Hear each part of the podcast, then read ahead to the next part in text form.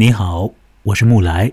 先要做出提醒，在等一下我们要聊到的主要的故事《金纸小我》里头，会很直截了当的写到性器官，并且呢会提到性，用或明或暗的方式讲到性。所以呢，如果你是未成年人，那么这期节目呢，也许呢需要在成人的指导下收听哦。但是。话说回来，金纸小伙，他归根结底啊，却是一个老少皆宜的故事，因为呢，它本质上是一个民间故事呀。你知道什么是民间故事哦？就是那种在很多人当中啊口耳相传的故事嘛，一代一代传下来的故事嘛。那样的故事当然是大人也知道，小孩子也必定会听到的嘛。而且故事嘛。基本上就是说给小孩子听的呀。这篇《金纸小伙》是因纽特人的民间故事。什么是因纽特人呢？啊，我要先请多次来到节目之中的文怡来介绍一下什么是因纽特人。完了之后，我再来说说这篇《金纸小伙》的更多背景，并来读这故事。那么读完之后，我们再做更多的讨论。那现在呢？文怡已经和我处在连线的模式之中了。文怡呢，目前人在北京，而我呢是在长江尽头的一座比较大的岛上面哦，那是崇明岛。文怡你好，木兰你好。那我们这期节目要去北面喽，要去寒冷的地方哦，要去因纽特那儿啊。因纽特是在北极圈那儿的，呃，生活的一些人的统称，是这样吗？我不太了解。对，对，因纽特人是美洲的原住民之一，然后他们主要生分布在就是北极圈的周围。然后那这个北极圈包括哪儿呢？包括格陵兰岛，然后包括美国的阿拉斯加，包括加拿大的很多地方，然后还有少部分的因纽特人呢居住在俄罗斯的西伯利亚。呃，主要就是这么几个分布的区域。因纽特人呢，他是爱斯基摩人的一支，就或者一种。其实他们属于蒙古人种，就大家不要听到，就是说他们虽然是生活在这个美洲和北极圈，但他们其实是蒙古人种。所以看他们照片的话，会有很明显的感觉，就是他们其实不是白人，和这中国人长得还有点像是吧？有一点点像，对，没错，对。然后他们生活的地方呢，因为都靠近北极圈嘛，所以气温非常寒冷，也不利于发展农业，所以他们主要是靠这个捕猎，比如说。呃，海洋的一些生物，海鱼啊，包括我们今天要提到这个鲸，就是所谓的鲸鱼，这边要对这边要那个发音要对呃 OK 一下，后鼻音对鲸鱼对后鼻音鲸鱼对，我这个人是前后鼻音不分了，对我也不分。好，继续说，嗯，今天我们要提到的这个故事，就是讲的完完全全是因纽特的这个社区里面会发生的事情。我因为我们今天的故事是金纸小伙嘛，族群里面啊，对，族群里面，族群里面，对不起，嗯，因为金纸是他们非常重要的一种呃东西。这个所谓的金纸就是金鱼的脂肪，然后这个东西在呃比较低温的时候，它是一个固态的形状的。那这个东西可以用来做什么呢？它可以用来吃。首先，因为它是一个脂肪嘛，是一个非常高的一个热量的一个来源。包括因为因纽特不能种植植物，所以。呃，没有蔬菜也没有水果，所以缺维生素 C，所以精脂也是他们维生素 C 非常重要的一个来源。还有什么作用呢？还有比如说作为燃料，对吧？因为也是脂肪嘛。我们以前有过用牛油来点点灯啊，用什么的。嗯，对。总之来说，精脂跟因纽特人的关系是非常的密切的。嗯，好的。因纽特人他们生活在北极圈那儿，呃，他们会捕杀鲸鱼。那精脂呢，在他们的日常生活里面扮演着很重要的角色，提供能量的来源，是吧？好，没错。金纸小伙因纽特的民间故事，等一下我要来念念这个故事。哎，您会讲了，民间故事嘛，口耳相传。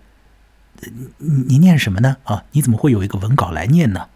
我这儿就要提到一个英国女作家，她的名字叫安吉拉·卡特。如果说你是我这个节目的这个老听者，那么你肯定啊已经从过往的节目里头呢听到过，呃安吉拉·卡特的这个名字了。在前一集节目当中啊，我就和文怡呢聊过安吉拉·卡特的一篇短短的故事啊，叫做《雪孩的故事》啊。那安吉拉·卡特呢，呃，他写的故事呢，往往是很大胆的，会很生猛的去表现一些和性有关的东西，男性的、女性的，尤其是女性方面的。那么，安吉拉·卡特呢，他喜欢去收集一些世界各地的。出现女性形象的一些民间故事，因纽特这个族群当中所流传的一些和女性有关的民间故事，让安吉拉·卡特呢觉得有兴趣，所以他把这个金纸小伙，编写了下来，并且呢把这个金纸小伙呢放在了他的呃一套书里头啊。那么这套书的这个名字呢，就叫做安吉拉·卡特的童话故事书或者是精怪故事书了。中国的出版社就是把这套书呢翻译为叫做《精怪故事集》，所以这金纸小伙呢，既是因纽特族群当中的一个民间故事，也可以讲是安吉拉·卡特的《精怪故事集》里头的一篇微型的小说。那么接下来我要启动啊，让人感到寒冷的音乐了，在这个音乐里头，我来读一读这金纸小伙的全文。现在各位听到的这音乐啊，是不是让你感觉到有点冷呢？这个音乐来自于一位挪威的作曲家，我们可以听到这个冰啊撞击的声音啊，以及一些暗流的这个声音，还有风声啊，让这个音乐呢稍微再响一会儿啊。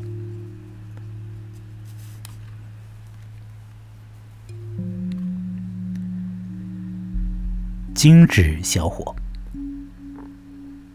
从前有个姑娘，她的男朋友在海里淹死了。她的父母怎么都安慰不了她。她对别的追求者又没有兴趣。她只要那个淹死的小伙子，别人都不行。最后，她找来一大块金纸，把它刻成了淹死的男朋友的形状，然后她刻出了他的脸。整个雕塑就和真人一模一样。哎，要是他是真的就好了，他想。他用金纸雕塑摩擦自己的生殖器，擦了一圈又一圈，突然他活了过来。英俊的男朋友就站在他的面前，他多高兴啊！他把他领到父母面前，说：“你们也看到了，他其实没有淹死。”姑娘的父亲允许女儿结婚了，他和他的精致小伙搬到了一座离村子不远的小屋里住。有时候小屋里会变得很热，于是金纸小伙就会变得很疲倦。这时候他会说：“揉揉我，亲爱的。”然后姑娘就会用她的整个身体摩擦自己的生殖器。这能使精致小伙恢复精神。一天，精致小伙正在捕斑海豹，阳光强烈的照在他的身上。他划独木舟回家的时候，身上开始流汗，流着流着，人就变小了。等到了岸边，他半个身体都化掉了，然后他跨出独木舟，跌倒在地上。又变成了一滩金纸，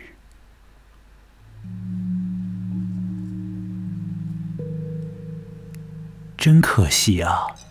姑娘的父母说，而且他是个这么好的小伙子。姑娘把金纸埋在一堆石头底下，然后开始哀悼。她堵住左边的鼻孔，不做针线活。既不吃海鸟蛋，也不吃海象肉。每天，他都去金纸的坟墓探望，一面同他说话，一面朝着太阳的方向围绕坟墓走三圈。哀悼结束后，姑娘找来另一块金纸刻了起来，她又把它刻成了淹死的男朋友的形状，然后又用刻好的人形摩擦自己的生殖器。突然，她的男朋友就站在了她的身旁，对她说：“再揉揉我，亲爱的。”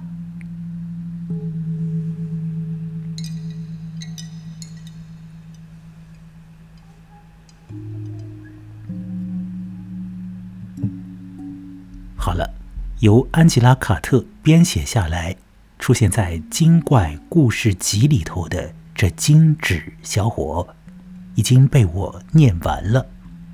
现在我要请文怡回到连线的模式之中。嗯，文怡，哎，你刚刚说这精致小伙，首先是一个呃爱情故事，你怎么说来着啊？让你感到温暖是吧？对我，哎，等一下，首先觉得这是一个非常温暖的爱情。嗯。呃，你刚刚说到的就是第一点，这是一个让你觉得温馨的爱情故事啊，一个情爱故事吧。后来你又说到呢，这个故事当中呢，呃，有一些很深切的有关于女性个人的，呃，有关于女性自我的一种东西。你有没有这样讲？你应该这样讲过，是吧？对，我是这样讲过。我说这个小说它表面上看起来就是一个非常呃。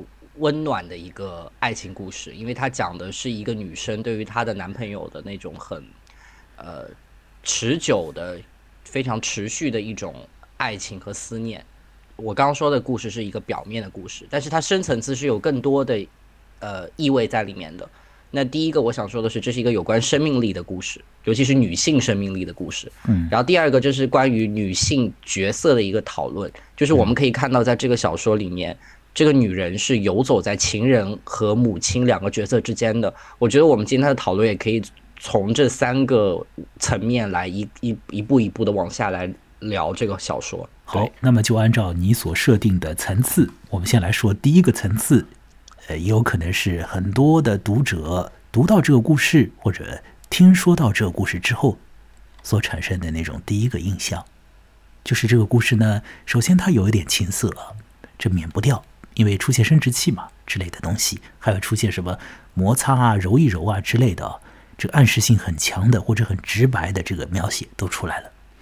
呃，写到了爱情，写到了哀悼，写到了思念自己已经呃丧命在海上面的那个男朋友，把脑中的这个思念者的形象啊，又通过他的巧手啊复刻在金纸上头。再赋予金纸以活力啊，和这个金纸要好，把金纸呢介绍给自己的老爹老妈啊，一家子都接受了金纸所变出来的那个有灵性的，可以讲他有灵性嘛？至少是有活力的一个人吧，一个男人吧，是吧？那么这这是第一个层次了。就好多人看这个故事，听说这个故事的时候，首先想到的是爱情，想到的是呃念念不忘的这种情爱啊。我们先来说说情爱这件事情，先来说说爱这件事情好了。那么我们在聊这个故事的时候，就把它称之为是故事好了，因为它本身是一个民间的这个传说。后来呢，安吉拉·卡特又编写了它，所以如果我们称它为小说的话呢，并不是特别的恰当。我们称它为故事好了。好好的，先从这个爱情的角度，唯一来发表你的见解。其实这个爱情故事的这个剧情吧。它是有模板的，就是，呃，我想说的一个模板，可能是也是很多听众都知道的故事，就是皮格马利翁的故事。呃，皮格马利翁是一个呃雕塑家，他同时是塞浦路斯的国王。然后呢，他就根据自己心中的这个理想的女性形象，创作了一个象牙的塑像，然后爱上了自己的这个作品。但是这个是一个雕像嘛，它不会动嘛，它也不是一个真人。所以这个皮格马利翁去跟爱神，就是维纳斯去祈祷，就说请赐给我这样一个新娘吧。然后他献上了很多祭礼。他回到家过后，去亲吻了一下这个象牙的塑像，他就感觉这个象牙的塑像嘴唇有点发热。然后他再亲了一下呢，这个塑像就活了过来，就变成了一个真的女人。然后他们就很快的相爱、结婚，然后生孩子。然后差不多就是这么一个过程。嗯，所以你的意思是说，你刚刚所介绍的这个皮格马利翁的故事啊，和这金纸小伙这故事之中呢存在关联，你是这个意思对吧？好，我现在先来呃，可以讲是打引号的纠正一下你的话啊。第一个，你说啊，这个皮格马利翁的故事啊，那实质上是一个呃，这个古罗马的故事是吧？对，没错。你说这个故事是一个精致小伙的模板，我首先要说这儿不存在什么模板不模板的，因为这一头在古罗马那边，一头在那个呃北极圈那边，这个时空啊，你你说他们接得上吧？啊，我觉得这个不存在就是谁是谁的模板的问题，也许我们只能说。呃，好多的故事当中都会透露出来人心里的人类心里头的一些似乎有点相通相似的这种情愫啊。对，我觉得这样讲可能更加恰当一点啊。是的。呃，那么这皮格马利翁的故事实质上是一个挺有名的故事了。嗯。呃，而且后来呢，就是好多人根据这个故事加以了演绎和想象啊，在做一些变形之后，就赋予了这个故事更多的名堂啊。就好像是说，一个创作者，你去呃认真的去创作自己的这个作品，那么如果你非常得法，呃，你的这个手非常巧，你的心思也非常灵巧的话呢，那你被你创造出来的东西呢，它甚至于会真的具有一些灵气，那以至于呢，使得这个创作者自己就好像封闭在自己的那个小环境里就够了，甚至于他就只要自己跟自己互动啊。其实皮格马利翁的效应，主要在心理学上来说，它是一个自我应验的预言。就是比如说，如果我每天对着镜子说“你会成功，你会成功”，这是很多成功学里面常用的一个伎俩嘛。在这个心理学的研究当中，他就会发现，人好像的确会被这种。自己对自己的鼓励，自己对自己的这种正面的一种期待所改变，嗯，然后我们每个人就可以向那个方向去做，嗯。但是我其实现在我重新读了一遍这个故事呢，你重新读了哪一个故事啊？我重新读了一遍皮格马利翁的故事过后，呃，我要我要那个说的明白一点，嗯，我我其实我其实真正想讲的，倒还不是说这个什么自我应验这个部分，因为我觉得其实这个有点没劲。我想讲的是什么，就是。皮格马利翁的故事在历史上，其实最著名的还不只是他的这个故事本身，因为有很多的艺术家都针对这个故事去做了再创作，有很多关于他的油画，有很多关于这个他的雕塑。嗯，然后我刚刚看到这些雕塑的时候，我就在想，我说为什么这么一个神话故事是很多艺术家喜欢的一个素材，一个故事？然后我刚刚有一个答案，我想在这边跟你分享一下。我觉得跟今天的金纸小伙是有关系的。你可以说的简单一点，请说。好，好，就是人是一件艺术品。好了吗？说完了。啊，呃，对，我就先说这么一句。对，人是一件艺术品。好，行。呃，我们在这个你说的这个皮格马利翁的故事上，好像逗留的太久了一点啊。对于一些像是神话故事一般的故事。对于一些会被人津津乐道的这种民间故事啊，这种传奇故事，后人呢总会给出许多种的阐释。有的时候呢，一些阐释呢恰如其分；有的时候呢，一些阐释呢，怎么讲呢，也有一点的过火。或者说呢，某一些做心理学研究的，就会拿这个故事过来啊，为他们所用。讲的不好听一点呢，也是蹭了一下那故事。利用了一下那故事了，但是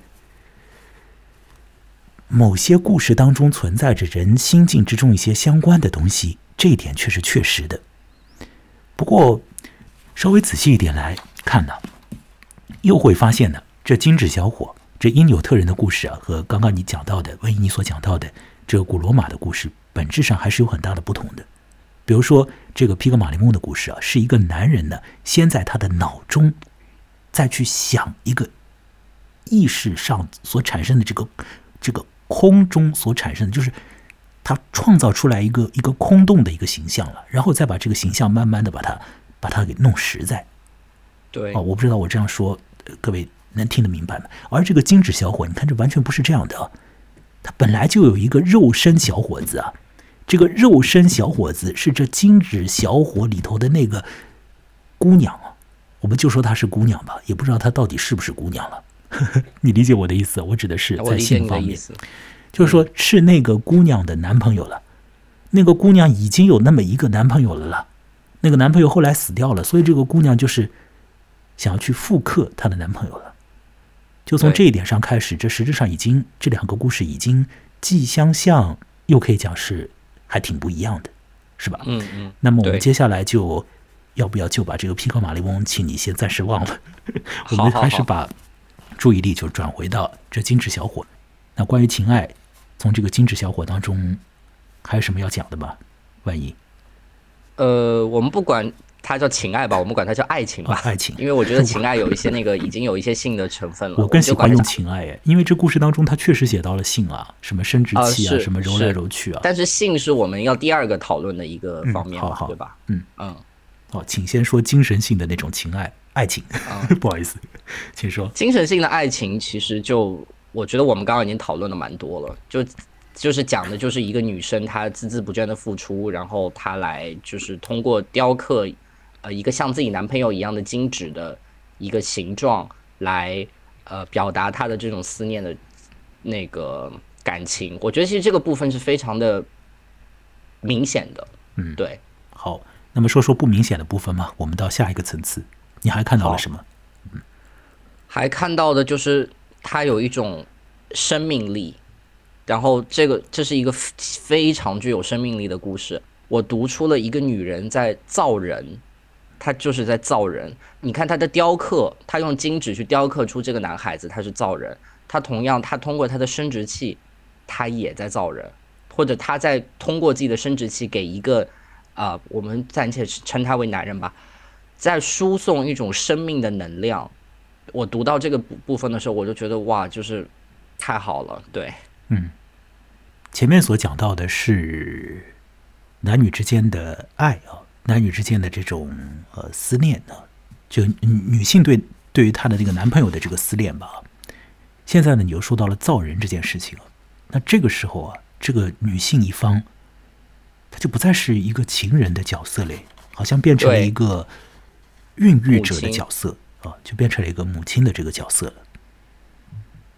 所以在这个小故事当中，呃，把两种的角色形象呢复合在了一起，对，情人而且我觉得而且我觉得他揉的非常的好。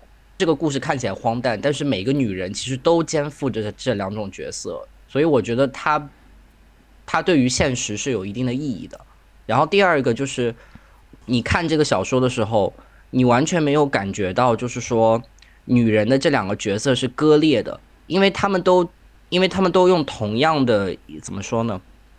就是在这个在这个小说里面，一个很重要的公呃事物就是女人的生殖殖器，哎，你就直接说，生殖器在这个故事里面，它既是一种情爱的象征，一种快乐的象征，一种爱情的象征，它同时是一个孕育生命的一个象征，一个通道。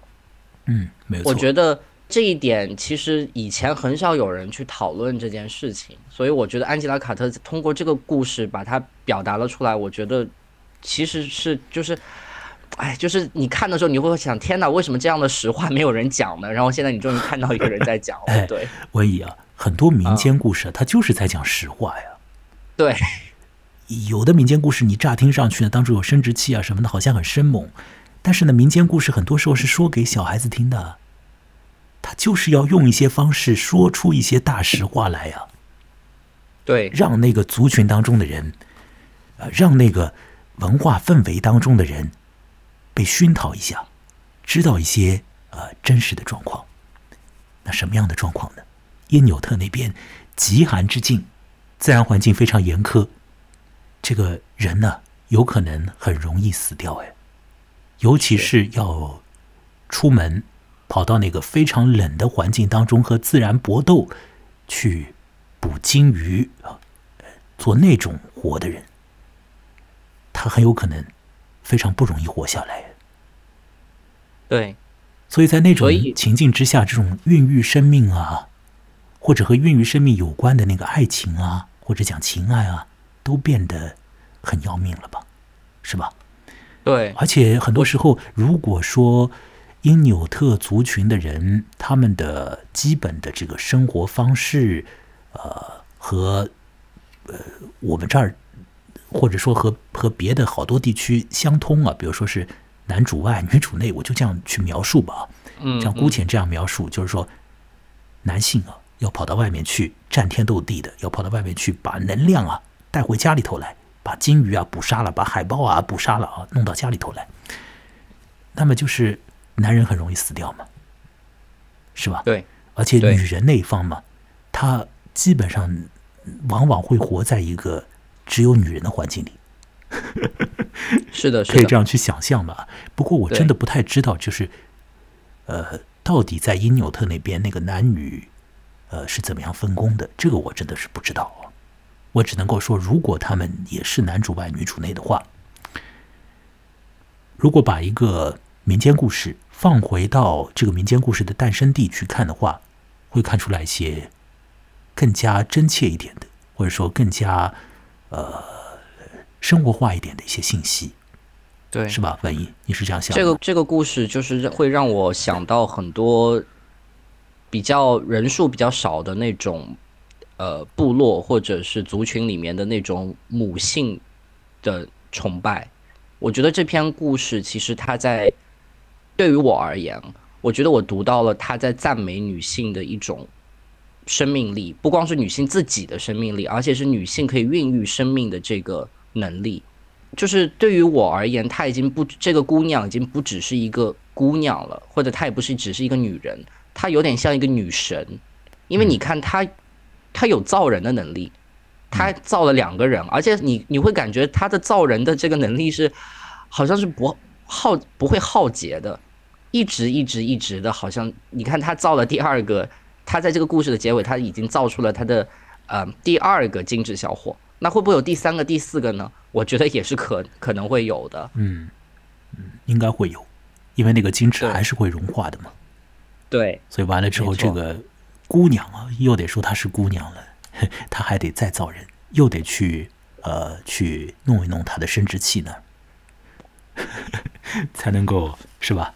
再迎来一个新的男性的人物，呃，在他的这个生活的世界里头，他的生活世界里头又就是既好像需要有这么一个男性，又好像其实也嗯没有也不，需要这么一个男性。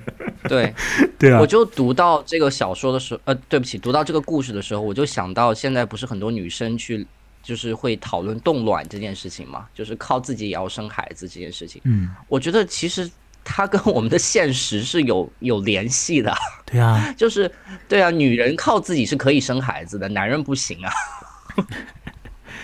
所以现在在有你看，我们现在这个时间啊，录音的时间二零二一年了，是吧？那前几年嗯有一个好莱坞的，是好莱坞嘛？就有一个动画片叫什么来着，《冰雪奇缘》，啊，对，是是吧是好莱坞的啊，里头就没男人什么事嘛，对，就都是这个呃，是好莱坞吗？应该是迪士尼吧？迪士尼的嘛，对吧？迪士尼是好莱坞的一部分嘛，，吧我这个还真不太了解。就反正是那个动画片里头，就是弄来弄去，就是几个女人，或者说两个女人呢，好像是是吧？嗯如果没搞错的话，姐姐和妹妹嘛，就完全是这种女性的故事。实质上，那个《冰雪奇缘》它也有一个有所本的，就是安徒生有一个故事叫《冰女王》，但那个《冰雪奇缘》呢，就是在这个冰女王基础上有了很大的那个变形了，还糅合了很多别的那个故事。实质上，《冰女王》这个故事要比《冰雪奇缘》来的好玩的多。以后有机会的话，或许还可以讲讲。现在在我们的这个二零二一年或者二零二一年之前呃几年的这个一些文化工业里头啊，已经很留意这一点了，就是他们在制造一些似乎只有女人 不需要男人的一些东西啊，就出现在了这种文化工业品里头，是吧？，对，嗯但对，但是同时我也想说的是，呃，我觉得我们要警惕一点这样子的趋势，因为流行文化的产品，它很可能是怎么讲，就是拍给观拍给观众，然后希望他看了过后爽的一种东西。我觉得其实我们今天采取这样的讨论，嗯，关于就是从一些民间故事当中去找出这种潜藏在一个群体下或者一个族群下面的一种，嗯，就是他被压抑了很久的那种感觉、那种想法。我觉得我们这样的讨论是更好的。我其实觉得，对呃，是啊，那那种工业品不值得讨论的啊。好，我们再回过头来，它为什么是精致啊？为什么是精致啊？你有没有想过这一点呢？因为金纸可能是他最唾手可得的一个东西吧，一种资源。非常重要的能量来源呢、金纸也是提供生命力的一种食物啊。所以这故事当中，既有食物啊，又有性欲啊，又有性，食和色都有了。这种基本的人的这种需要，还有情感的，还有情感也有了，还有家庭啊，什么都有嘞。一个小小的故事当中，是吧？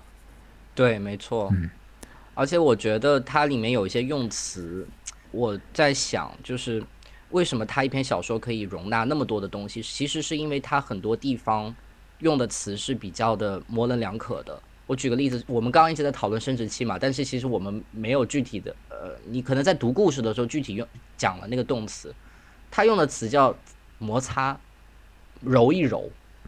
我其实我一开始读到这个动词的时候，我还我在想，哎，英文真的是这么翻译的吗？啊，结果你说的是那个金纸小伙请那位创造他的、给他生命能量的那个姑娘揉一揉他，揉一揉他，是吧？。对，揉一揉它。你看结结尾的最后一句话也是嘛，再揉揉我，亲爱的。那你要说的意思是什么？揉一揉这个词在英文当中还有什么不同的意思吗？它没有别的意思，它就是单纯的两个东西摩擦的那种感觉。我想说的是，就是安吉拉·卡特很聪，我觉得他在这篇小说里面很聪明的一点，就是他用了“揉”这个词，因为我们不知道“揉”具体是不是只是简单的摩擦呢，还是呃，因为我们已经因因为我们已经讲到生殖器了嘛，我们不知道有没有任何的侵入式的性行为，他在这边完全一笔带过了。不需要侵入也可以啊。啊、对它，就是一个很强烈的一个，呃那这很直白的一个和性有关的东西嘛。如果是自慰呢，对吧？